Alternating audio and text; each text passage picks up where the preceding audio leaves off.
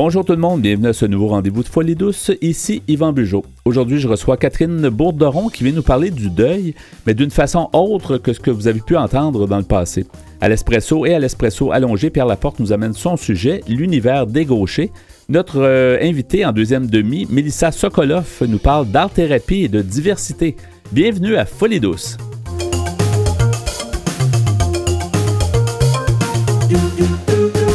Vous syntonisez l'émission Folie douce, celle qui vise à changer les perceptions négatives reliées au monde de la santé mentale. J'ai le plaisir d'accueillir mon invité Catherine de Bourderon. Bonjour Catherine. Bonjour. Bonjour, bienvenue à l'émission Folie douce. Merci, c'est un véritable honneur. Ben merci, c'est un honneur de te recevoir.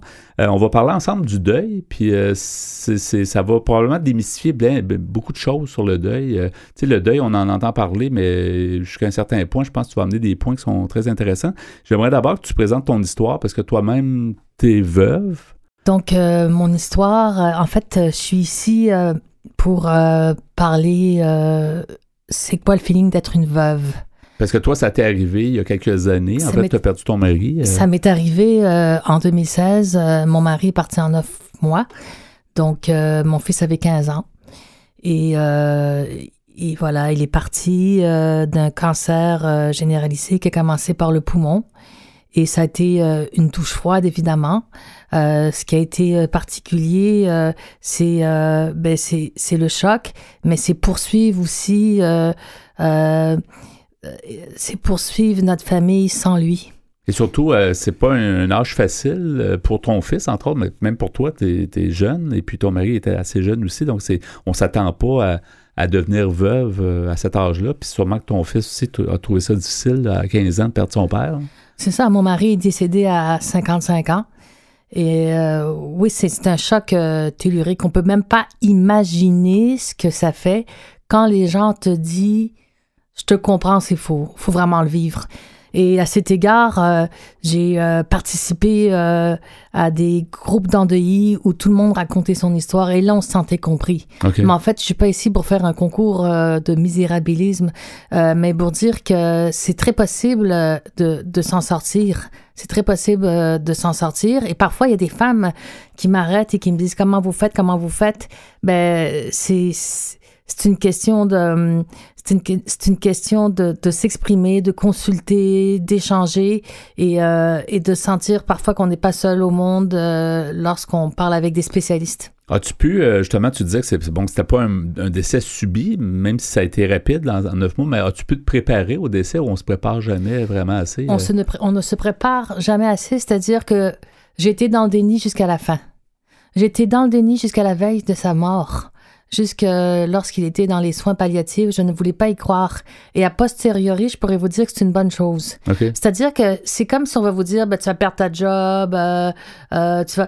on, on sait que ça s'en vient, que ça s'en vient, mais une fois que tu as le choc et que tu le vis, ça, ça c'est l'enfer. Mm. Et, et, et, je, et je dirais que même que, que le déni a été comme euh, une couche protectrice. Une couche protectrice. C'est après que ça a été euh, la descente aux enfers. Et, sans entrer dans les détails, de toute façon, on va y revenir aussi, mais je pense que tu avais un texte intéressant, tu voulais justement nous lire, parce que c'est un texte qui a rapport au deuil ou à la mort, en tout cas. euh, Puis on va, on va certainement, on va, on va, on va pousser un petit peu plus la réflexion sur, sur ça. Mais, faut comprendre que le, perdre son mari, c'est pas comme perdre un enfant. C'est c'est- c'est- c'est- c'est pas c'est vraiment euh, c'est autre chose. C'est pas comme euh, c'est et puis aussi perdre son mari parce qu'il est il est mort d'une crise cardiaque ou, ou qu'il a eu un cancer ou qu'il s'est suicidé, suicidé c'est autre chose Mhm. aussi. Euh, je, je vais vous dire aussi, euh, euh, des, euh, par la suite, je vais vous parler ce que j'ai pas compris aussi dans le deuil. Il faut comprendre que si on, on va dans les normes du travail, on nous donne juste deux jours lorsque notre conjoint, un enfant ou un frère ou une sœur est décédé. Et moi, j'ai pleuré mon mari pendant quatre ans. Donc, c'est des choses qui- qu'il faut comprendre aussi qu'on n'a pas d'infrastructure ouais. pour, pour, pour, pour nous aider à aller mieux. euh, supporter Euh, les gens. tout Et, qui plus est, quand tu rencontres des professionnels de la santé, des médecins, des psychologues, ils disent vous n'êtes pas malade, vous n'êtes pas en dépression, vous êtes en deuil. Donc, on tombe dans une interstice où personne nous encadre et nous aide. Mhm. Euh, moi, j'avais demandé de l'aide au CLC, puis ils m'ont appelé 15 mois après le choc. Donc après, je dis, ben, je vais vous parler de mon travail, de mon Mais- amoureux, de mon Ouais. chat. Je ne sais pas de quoi vous voulez que Non, je vous parle. c'est- avant que tu avais besoin, mais voudrais-tu nous lire le texte? C'est un beau texte, je pense que tu nous as emmené. euh, OK, très bien. Alors, je vais vous lire ce texte-là. Ouais, C'est un texte que je dédie à Bertrand Roux, mon mari, qui était euh, un des fondateurs de CIBL, euh, que la radio où cette émission est diffusée. Ouais. Alors, pour toi, Bertrand Roux, le testament par Georges Brassens. En enterrant son compagnon, et pour lui faire verser des larmes, il n'y a pas besoin d'oignons qu'elle prenne en seconde noce. Un époux de mon acabit, il pourra profiter de mes bottes et de mes pantoufles et de mes habits. Il pourra profiter de mes bottes et de mes pantoufles et de mes habits. Qu'ils boivent mon vin, qu'ils aiment ma femme, qu'ils fument ma pipe et mon tabac, mais que jamais mort de mon âme. Beau texte. Beau Georges texte. Brassens quand même. Oui, c'est ça. C'est pas le dernier venu en termes de texte. Euh, non, c'est très beau. Mais euh, donc, tu- c'est ça. Je pense que t'as- ça, ça, avait- ça a vécu vraiment des moments très difficiles. Mais est-ce qu'on peut dire que le, parce que ça fait quand même plusieurs années, donc au-dessus de cinq ans ou à peu près, que ton mari est décédé. Mais est-ce que tu dis que le temps peut arranger les choses? Est-ce que c'est le temps qui a comme arrangé les choses ou c'est faux, chose? le, le- le temps. En fait, euh, on connaît bien la chanson de Léo Ferré, avec le temps, avec le temps. Ça, ça ne change absolument rien, euh, le temps. Quand les gens disent le temps arrange les choses, c'est faux.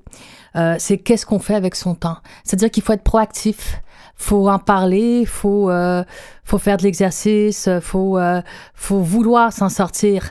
Euh, lorsque j'ai fait ce groupe d'endeuillis, ce que je vous disais antérieurement, il y avait une personne qui avait mis euh, la mort de son enfant sous le tapis pendant 20 ans. Donc Mhm. il avait bu, il avait joué, euh, il avait euh, il avait perdu tous ses jobs et sa grande souffrance, il l'avait jamais exprimée.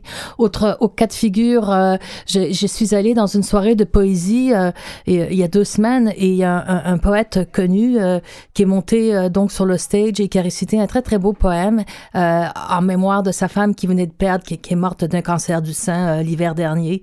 Et lorsque lorsque sa femme euh, est décédée, euh, et ça a tellement été un choc pour lui qu'il est allé en psychiatrie pour post-trauma. Mhm. Et les psychiatres lui ont dit écrivez, écrivez votre douleur. Il faut la partager, il faut faire quelque chose. Il faut absolument pas euh, la mettre, euh, la cacher, l'occulter. Euh, donc, j'encourage tout le monde à à, à, S'exprimer. consul- à s'exprimer, à, consulter aussi. Et, euh, et aussi, ce que je veux dire aux femmes. J'ai beaucoup de femmes qui me, qui me viennent me voir en disant Comment t'as fait? Si moi, ça m'arrivait, je serais incapable de perdre mon mari. Mon mari, c'est Dieu. Je serais complètement diminuée. Je serais incapable de, de poursuivre ma vie. Euh, je serais complètement anéantie. C'est vrai. C'est vrai. Mais honnêtement, je dois dire que cinq ans plus tard, j'aimerais être une lumière, un phare pour les autres femmes. Euh, puis je dois, vous, avouer tout à l'heure, euh, avant l'émission, j'ai fait des recherches et j'ai entendu euh, encore la voix de mon mari pour me remettre un peu dans, cette épreuve du passé. On, s'en sort, on s'en sort, je sais pas, on dirait que la, vie est plus forte que tout et que les morts ne ne veulent pas nous voir souffrir autant. Mon mari m'avait dit, euh, avec tout son grand amour. Ça a été un grand amour, j'avoue. Ça a été un très grand amour. J'ai été très chanceuse. Et il avait dit, deux semaines après ma mort, je veux que tu te trouves un mari. Mhm. Mais j'ai dit, mais voyons donc. Il dit, ben, tout est fait, là, mon testament, euh, mes papiers sont faits, tout est beau. La seule chose qui me dérange, c'est que après ma mort, t'auras pas de mari. Je dis, ben, on va, on va, un, on va se garder une petite jeune. Qui plus est, on va laisser le temps. Puis j'ai, c'est très, très difficile. On- il faut, il faut euh, passer les étapes du deuil. Ouais. Il y en a sept étapes du deuil. Il faut les passer une à une. Sept étapes. euh, Il y a sept aussi- étapes du deuil. On passe par la culpabilité, la colère, beaucoup de culpabilité. C'est-à-dire que quand tu rencontres quelqu'un d'autre, ce qui m'est arrivé par la suite, Mm. c'est que tu te sens coupable. On a l'impression qu'on est toujours trois dans le couple. Ouais, c'est comme si t'étais toujours, que- ben, si t'étais toujours marié avec non, ton mari. Mais tu dis, parce que tu dis comment ça se fait que moi je suis en amour? Ouais. comment ça se fait que j'ai rencontré quelqu'un, puis que lui est pas là? Lui, il est en haut, il est dans l'au-delà. Comment, comment ça se fait que moi, j'ai encore le droit d'être heureuse? Lui, c'est avec lui que je devrais être heureuse. Ouais. C'est avec lui que je devrais continuer, poursuivre, euh, puis poursuivre mes rêves, euh, faire ma retraite, euh, aller en voyage. Ouais. Donc, cette espèce de culpabilité, sens comme bizarre là, dans, dans cette situation-là. là. ben, c'est le transcender, je dois avouer. Et c'est clair aussi que quand tu rencontres quelqu'un puis que tu parles de ton mari, bon, ben, euh, c'est le fun, une soirée, deux soirées, un mois, à un moment donné, il passe vite à, à un autre appel. Ouais. Donc, mais je peux les comprendre. Mais en même temps, il faut que tu t'exprimes. là. Peut-être Oui, qu'il faut que tu vives. c'est ça. euh, C'est un bon baromètre pour savoir euh, quels sont les gens qui t'entourent. Et puis qui, si les gens sont très à l'écoute, puis sont très euh, empathiques, et Mais- s'ils sont, ça, Ben, il y en a, il y a une personne qui m'a dit récemment, je pourrais jamais être ton amoureux, t'es encore en amour avec ton mari. Je dis, pardon, Ouais. c'est pas que je suis en amour avec mon mari, c'est que quand on a un enfant et que la personne a des enfants aussi, Mhm. on veut dire, ben toi, t'as des enfants, c'est comme on voit le fantôme du mari dans, le nouvel, dans Ouais. le- la nouvelle con- conquête en disant, qu'est-ce que, qu'est-ce que tu ferais, toi? Euh, mon fils rentre à l'université, notamment, euh, Ouais. ben, euh, Julien, dont je suis très fière, euh, qui, qui, qui est très, très qui- Ouais. qui, qui, qui, que j'ai c'est une très grande fierté pour moi que j'ai pu amener mon fils jusqu'à l'université. Je C'est un peu une partie de vous deux. Fait qu'à quelque part, Ouais. euh, ton mari est toujours là d'une certaine façon, avec euh, un peu à travers lui aussi. hein. C'est façon, c'est ça. Mais, mais euh, il reste quoi, deux minutes à peu près, Catherine? Est-ce que les, les pistes de solutions, donc beaucoup en parler, beaucoup discuter, beaucoup euh, ventiler ça, l'exprimer, l'écrire, le dessiner, le... OK. Que- Et, c'est- et- et fuir aussi les personnes toxiques. Ouais. C'est-à-dire que les gens qui disent on en a marre de t'entendre pleurer, on en a marre euh, de te voir dans cet état, euh, euh, ben on n'a pas besoin de ces gens-là parce que parce que tu- tu- ça prend le temps que ça prend euh, cicatriser. Je dirais, je sais que ça a l'air fou ce que je vais dire là, mais plus tu as vécu un grand amour, plus c'est difficile de passer à autre chose. Ouais. C'est à, à la, à la lumière du grand amour, euh, Peut-être que tu la seras toujours... cicatrisation. Peut-être que tu seras toujours lié à ton mari aussi. C'est peut-être comme ça. tu sais, C'est sans enlever. Ah le- ben là, je vais rester veuve toute ma vie Non, si mais dis ça, si- Yvan. Non, mais je vais si, jamais m'en si- sortir. mais si quelqu'un accepte ça, euh, si quelqu'un accepte qu'il- que, Ben, faut, faut accepter, il faut honorer, euh, il faut, hono- il faut honorer la mémoire des défunts. Puis, euh, je pense que les, les défunts veulent que leur veuve soit heureuse. Mhm. Ça, j'en ai la certitude Ouais. et j'ai des signes à chaque jour. Ah ouais? Des signes. Probablement que les gens se disent, écoute, tu, tu te compliques la vie, là. je suis bien où je suis, puis vis ta vie, c'est la vie ça. terrestre, puis je veux dire, autre chose, c'est autre chose au ciel. là. Mais ça, on le comprend beaucoup plus tard. Si on dit ça euh, aux funérailles, euh, je suis pas sûre. Mais, c'est euh, trop frais, là. c'est trop arrivé. Mais euh, c'est vrai qu'avec de la sagesse et énormément de méditation, de réflexion, c'est ce qu'on devrait se dire euh, de facto. mhm. Il reste une minute, Catherine, j'aimerais ça qu'on mentionne s'il y a des références, qu'est-ce qui t'a aidé, est-ce qu'il y a des, des lignes d'écoute, est-ce que tu parlais tantôt de groupe, euh, ces choses-là, est-ce que tu as des, des références qu'on pourrait aussi re- remettre sur notre site web, on a une section là-dessus, là, mais... Oui. Donc, il y a eu la maison Beaubourquette euh, qui a fermé en 2018, malheureusement. Euh, mais si on va quand même encore sur euh, le sur le site de la maison Montbourquette, comme ça se prononce. Euh, il y a encore, euh, il y a encore beaucoup de références, telle aide, telle écoute, tel aîné, tel jeune, 1-888 le deuil, suicide action. Euh, et donc, euh, il y a aussi euh, dans ce site euh, internet plein de littérature, des livres que, en fait, je voulais euh, proposer quelques livres, mais c'est personnel. Donc moi, j'ai lu beaucoup de poésie. J'ai lu aussi un peu d'ésotérisme, comme quoi que ça se pouvait que dans l'au-delà, le conjoint nous aide à vivre. Mhm. Donc euh, chacun ses croyances. Ouais. Euh, mais ce site-là, la Maison Montbourquette, euh, soutien aux endeuillés, il y, a- il y a toutes les références dont on a besoin. Merci, c'est super généreux de ta part, Catherine Bourderon. Merci beaucoup d'avoir été des nôtres. C'était un plaisir de te recevoir, puis j'espère que ça va avoir aidé des gens. Puis je te souhaite la meilleure des choses, la meilleure des chances et la meilleure, la meilleure vie possible pour la suite. Merci beaucoup. Merci beaucoup, Catherine. Au plaisir. Au plaisir. Bye. Nous sommes bien présents sur Facebook. Cherchez Folie Douce Radio pour nous trouver. Folie Douce, une communauté, une radio. C'est maintenant le bloc Espresso. Bonjour, Pierre Laporte. Salut Yvan. Aujourd'hui, l'univers des gauchers. Exactement. Pourquoi pas? Il y en a. Il y en a quel- plus qu'on pense, je pense. euh, ben, euh, en termes de pourcentage, je, je vais te poser Ouais, une colle. ouais. C'est quoi le pourcentage des gauchers en termes de pourcentage par. Gaucher versus droitier, peut-être, tu dis ça comme ça, j'ai aucune idée, peut-être 10% Ben, t'es pas loin, mon Ouais, cher. On nous dit que c'est 12 Ok. ici dans, dans cet article.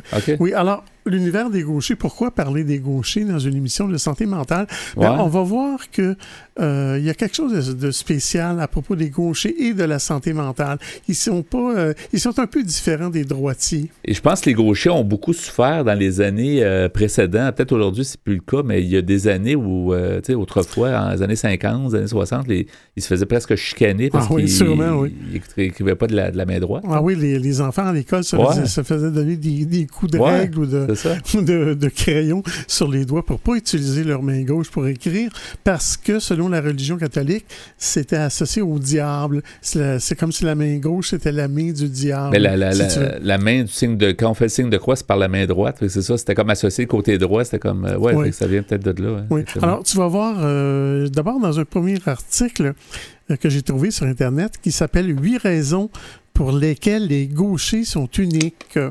J'ai pris ça sur le site consoglobe.com. Alors, pourquoi les, les gauchers sont uniques? Ben, pour la première raison, on nous dit que les gauchers ont un cerveau supérieur Ah. à la moyenne.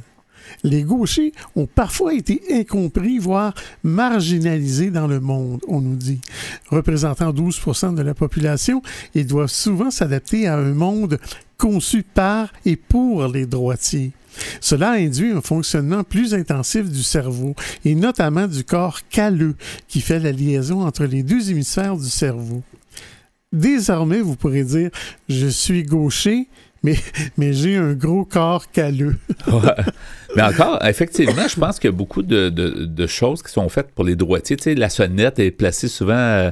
À mon avis, j'ai l'impression, je n'ai jamais remarqué, mais j'ai l'impression que pour un gaucher, ça doit être toujours la- un peu difficile euh, de vivre en société. Oui, hein. mais tu vas voir, oui, il y a même des accidents domestiques qui arrivent à cause de l'outillage qui Ouais. fait tout pour les droitiers. Ouais. Une deuxième raison pour laquelle les gauchers sont uniques, c'est que ils ont un sens artistique plus développé.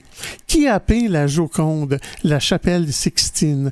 Qui a écrit la neuvième symphonie? Des gauchers. Ils auraient un sens artistique plus développé dû à leur sens de l'espace plus acéré. L'hémisphère droit du cerveau, plus développé chez les gauchers, est également celui qui favorise la créativité. Ah. Pour tout le monde, en fait. Ouais. Parmi les autres gauchers célèbres, on trouve aussi Kurt Cobain, Jimi Hendrix ou Charlie Chaplin.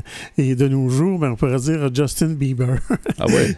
qui est, ben, Ben, qui ben, pas, qui est pas pas- passé à l'histoire encore. Moi, ce qui m'a toujours fasciné un petit peu, c'est que les gauchers, tu sais, quand ils ont à, écrire avec un Mhm. stylo, tu sais, il y a toujours une, une espèce de face. C'est- Ouais. pas, pas naturel parce que Ouais. euh, ça, ça peut comme salir. là, en réalité, la, la main comme vient, vient de, de, de- Ouais. de gauche à droite. Ils sont obligés de se de contorsionner. sou- de le- soulever le la main, c'est ça. C'est pas fait pour euh, l'écriture l'écriture en français, en tout cas. Un célèbre gaucher aussi qu'on n'a pas mentionné, bien sûr, c'est Paul McCartney, Ah ouais? qui est euh, Sir Paul.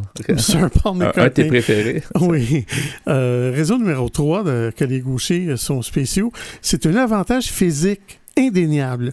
Vous êtes certes opprimé dans ce dur monde de droitiers, mais si vous avez la chance de pratiquer un sport à haut niveau, vous serez particulièrement recherché. Maradona, Lionel Messi ou encore Raphaël Nadal sont des gauchers célèbres pour leur talent. Vous êtes gaucher et en manque de reconnaissance, mettez-vous au sport. Parce qu'il y a moins de gauchers, c'est ça? C'est ça. Pour Effectivement. les sports de combat, on va voir plus loin que Ouais. c'est plus pratique. Même au baseball, les lanceurs gauchers sont avantagés parce qu'il y en a moins. Ouais, c'est ça. Donc, on, sort, on, sort, on, sort, on sort du lot, finalement. On a plus de chances de percer peut-être un Ben, c'est plus difficile, c'est un peu plus difficile pour l'adversaire Ouais, parce qu'il est habitué aux euh, 88 qui sont droitiers. effectivement. Une autre raison pourquoi les, les gauchers sont uniques, ils sont plus souvent victimes d'ac- d'accidents domestiques. On n'a pas dit non plus qu'être gaucher, c'était génial. Les instruments domestiques et outils de bricolage sont très majoritairement faits pour les droitiers. Vous, avez déjà essayé d'utiliser des ciseaux de gaucher étant droitier. Vous comprendrez le calvaire au quotidien. Les outils ne sont pas adaptés et cela peut induire un risque d'accident. Et je me dis, même pour les conducteurs de voitures, tu sais, je veux dire, le bras de vitesse est à droite. Euh, tu sais. Si quelqu'un, en plus, a une, une auto manuelle, je, je me demande comment les gauchers, euh, ils doivent travailler avec leur main, euh, qui n'est pas leur main vrai, forte, les- en fait. donc les gauchers sont plus à l'aise en Angleterre. Ouais, c'est ça. C'est comme nous, c'est ça. Si on allait en Angleterre, peut-être on aurait le même principe. On pourrait changer de vitesse avec notre main gauche. hein. Je pense que les, les ambidextres, ils sont les mieux Euh, Ils placés. sont, ils sont corrects. ouais. Une autre raison pourquoi les gauchers sont uniques, c'est qu'ils vivraient moins longtemps. Une étude réalisée en 1991 par des professeurs de l'Université de Columbia a montré que les gauchers vivaient en moyenne 66 ans, soit 9 ans de moins que la moyenne. Est-ce une conséquence du taux d'accident plus élevé dû à leur inadaptation dans ce monde? En réalité, la proportion de gauchers ayant plus de 80 ans chute brutalement parce qu'il y a longtemps, on les forçait à écrire de la main droite. Alors, ils ne sont donc pas tous morts, mais ils sont tous contrariés. ouais, c'est ça. Ça, on peut dire. Oui. Sixièmement, le gaucher est marginalisé dans le langage courant. Avoir deux mains gauches, par exemple, se lever du pied gauche, être gauche. La gauche n'est pas valorisée dans les expressions du quotidien. C'est pire dans les sociétés traditionnelles ou dans la religion, où la main gauche est considérée comme la main impure, avec laquelle on s'essuie aux toilettes, par exemple. Et on, euh, euh, ou être assis à la droite de Dieu est synonyme de bonheur.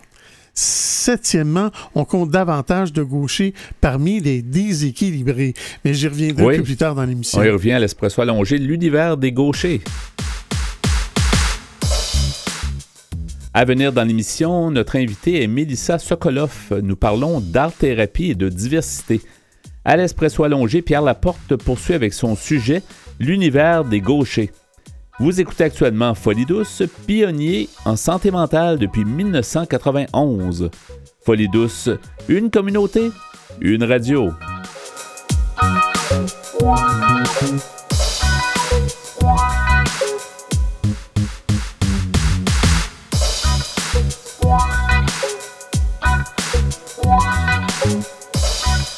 De retour au micro à Folie douce, qui vous renseigne sur les difficultés émotionnelles.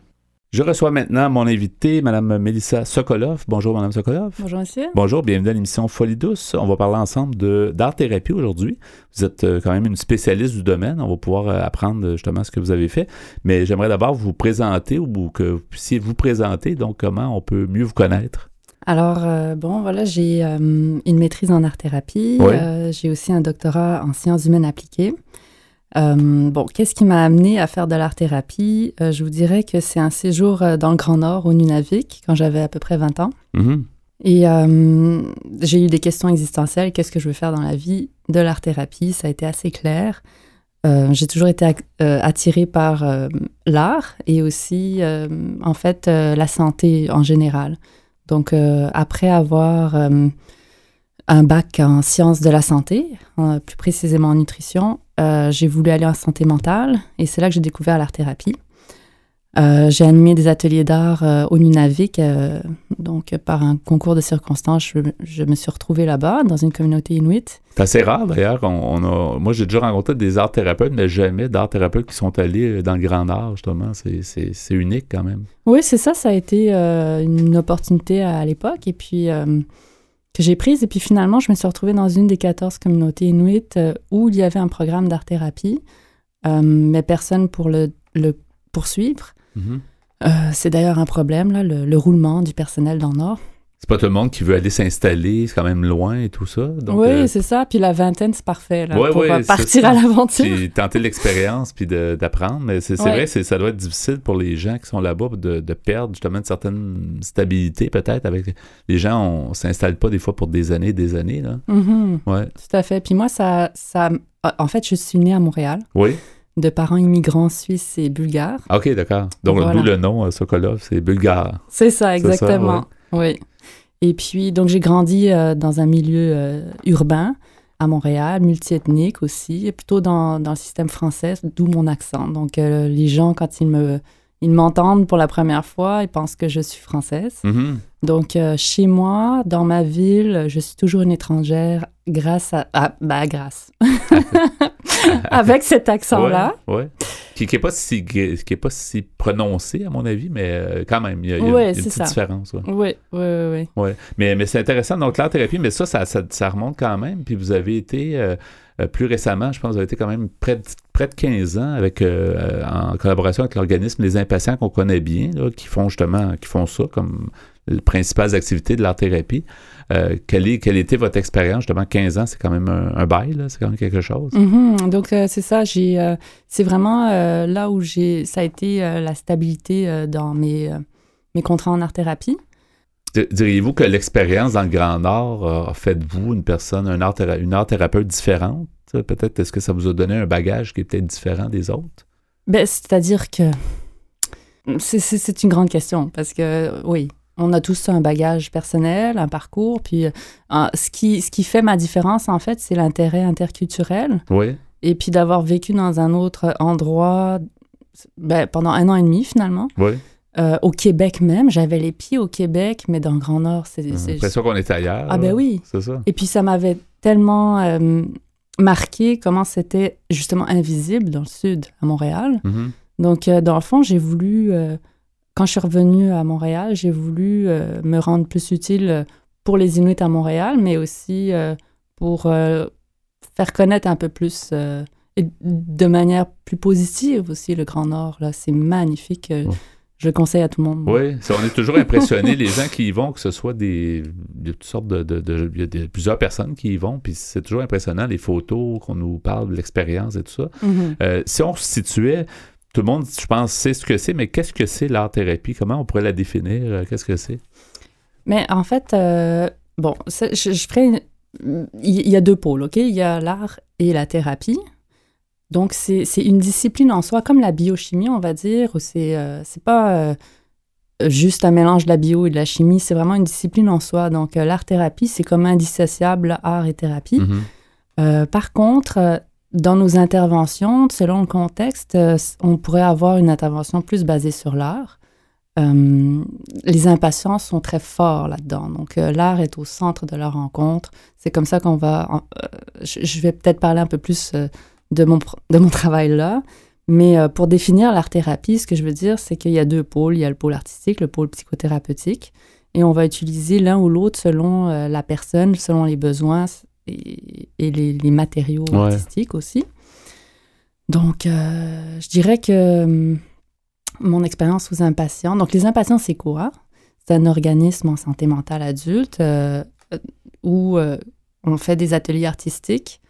Hum, donc, il y a différentes sortes d'art, il y a différents euh, animateurs aussi, il y a des, des art thérapeutes et des artistes, et les deux aussi euh, ensemble.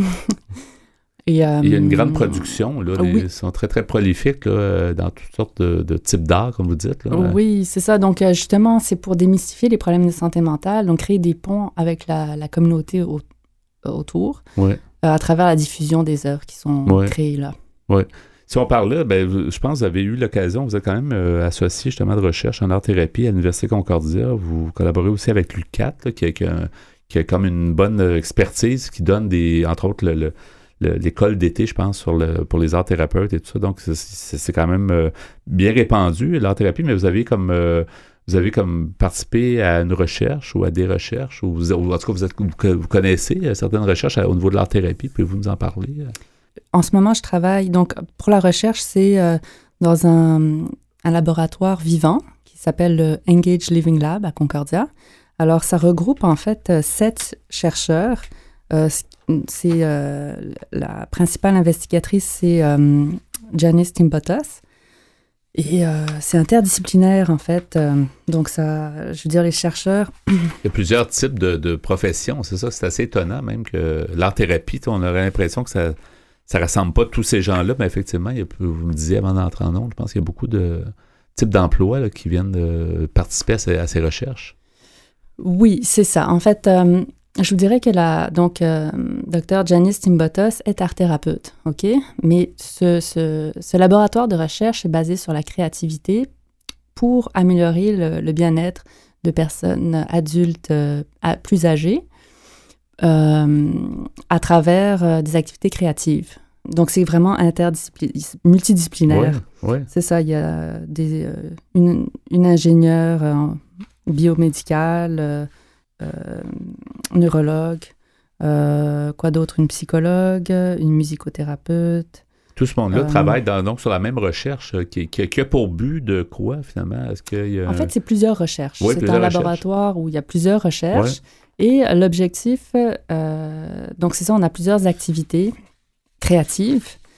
C'est pour que les recherches soient comme en partenariat et en collaboration avec les participants qui sont euh, euh, de la communauté des personnes euh, âgées. Mm-hmm.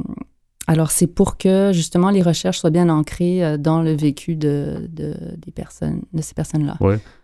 Euh, Madame Sokolov, euh, j'aimerais savoir, d'après ben, en fait un peu votre expérience chez les impatients, comment les impatients, euh, quel est le vrai rôle peut-être en société des impatients, d'après ce que vous avez remarqué lors de votre séjour là-bas?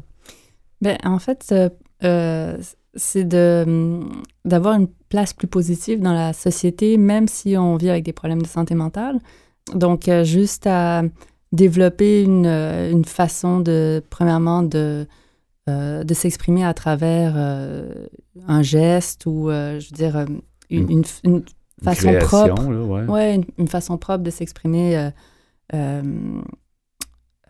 travers l'art. Oui, et c'est important de faire le lien avec la, communauté, parce que c'est ça, on, pourrait être en vase clos, mais là, d'après ce que vous me dites, ça, ça c'est le but, c'est vraiment de aussi de, oui, de créer, mais de d'avoir le lien probablement que ça rajoute un bienfait pour les artistes euh, qui participent, les, impatients eux-mêmes. Oui, c'est ça. Donc, euh, ben, euh, les, gens qui viennent ben, n'ont pas nécessairement d'habileté artistique non plus. Donc, c'est quelque chose qui, se développe.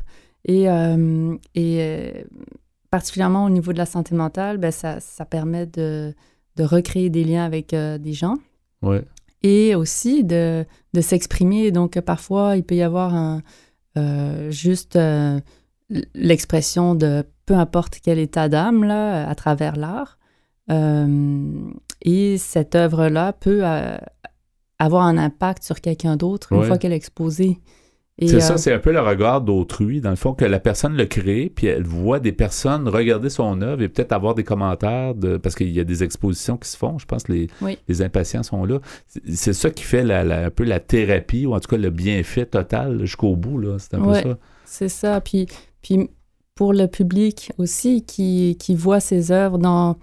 Euh, qui sont exposées euh, de façon euh, professionnelle. Oui sont à vendre aussi la plupart du temps. Je pense que certaines œuvres se vendent d'ailleurs. Certaines fois. En fait, il y a euh, le, principal événement, euh, c'est par le mois d'amour. Donc là, c'est une levée de fonds.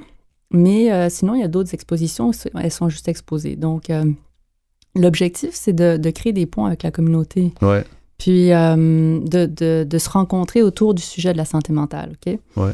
Euh, Ce qui démystifie la cause aussi en même temps. Oui, c'est ça, exactement. D'une pierre, plusieurs coups. Là, on, fait, on fait un événement, on fait quelque chose, mais ça, règle beaucoup de.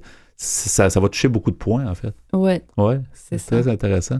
Il reste peu de temps, euh, Madame Sokolov, si, si, on pouvait donner des, des références pour euh, les gens qui veulent en savoir plus, entre autres les recherches dont vous parliez, plusieurs recherches avec les plusieurs multi multidomaines, en fait, qui travaillent sur les recherches là, au niveau de la thérapie, et euh, tout ça. Euh, qu'est-ce que vous pouvez nous donner comme référence? Alors, il y a le Engage Living Lab. Donc, ça s'écrit euh, comme engage livinglab.org. Tout collé, là, Tout collé. Ça? Oui. donc, ça, c'est à Concordia. Il y a une page Facebook aussi très active. Ensuite, il y a le site de l'Association des arts thérapeutes du Québec, donc aatq.org.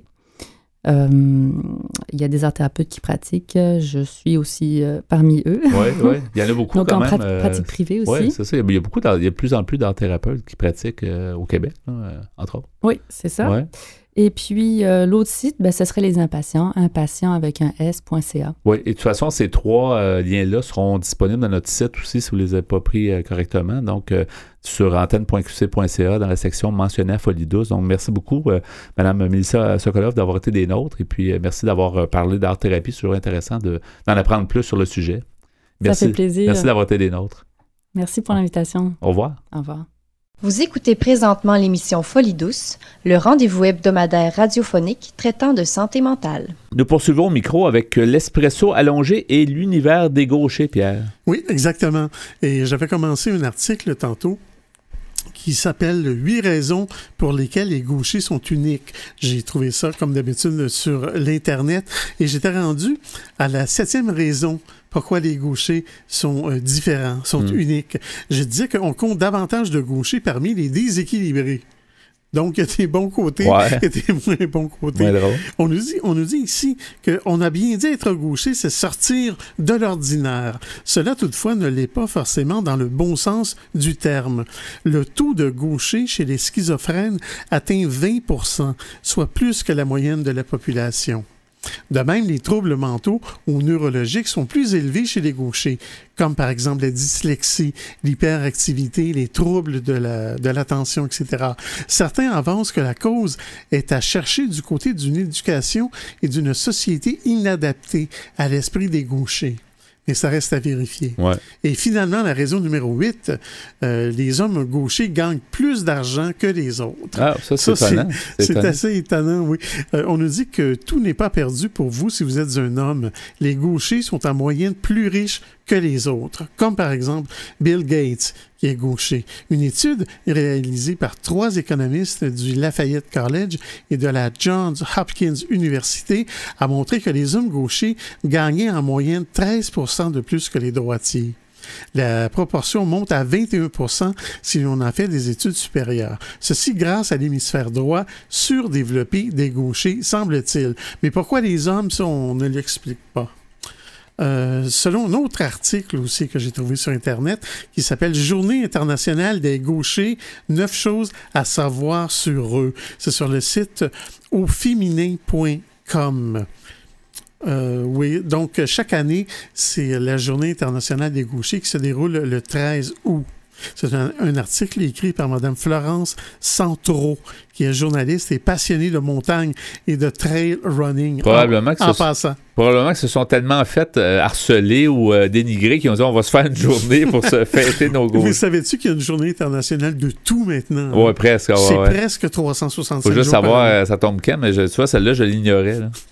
Alors, euh, donc, euh, des choses, neuf choses à, à savoir. Donc, premièrement, il y a davan- davantage de gauchers que de gauchères. On ne sait pas l'expliquer scientifiquement, mais ce est plus répandu chez les personnes de sexe masculin. Pour être précis, il y aurait six hommes gauchers pour quatre femmes gauchères. Les gauchers sont aussi particulièrement sensibles aux allergies. Selon l'ouvrage scientifique Cerebral Dominance, réalisé par les neuro- le Norman Geschwin et Albert Galaburda, les gauchers et gauchères sont davantage susceptibles de développer des allergies. La probabilité est même de 11% plus importante que pour la population droitière. Une chose étrange, je sais pas si c'est la même chose pour toi, Pierre, mais euh, dans tous les sports, je suis droitier, sauf au Mhm. hockey.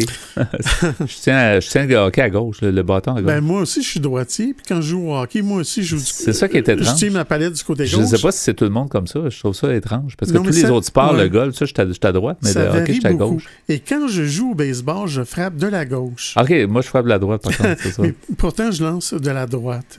Il y a aussi, c'est très rare au baseball en passant, il y a des gens qui lancent de la main gauche, mais qui frappent du côté droit. Ça, c'est assez rare. Ouais. Euh, donc, euh, on nous dit ici que les gauchers et gauchères sont meilleurs en sport. Dans certains sports, jouer de la main gauche est un véritable atout. C'est le cas des activités d'opposition et de face-à-face, comme le tennis. Le ping-pong, 25% des pratiquants jouent de la main gauche. Il y a aussi le baseball, le badminton, etc. Une première hypothèse est que l'hémi- l'hémisphère droit du cerveau des gauchers est davantage sollicité.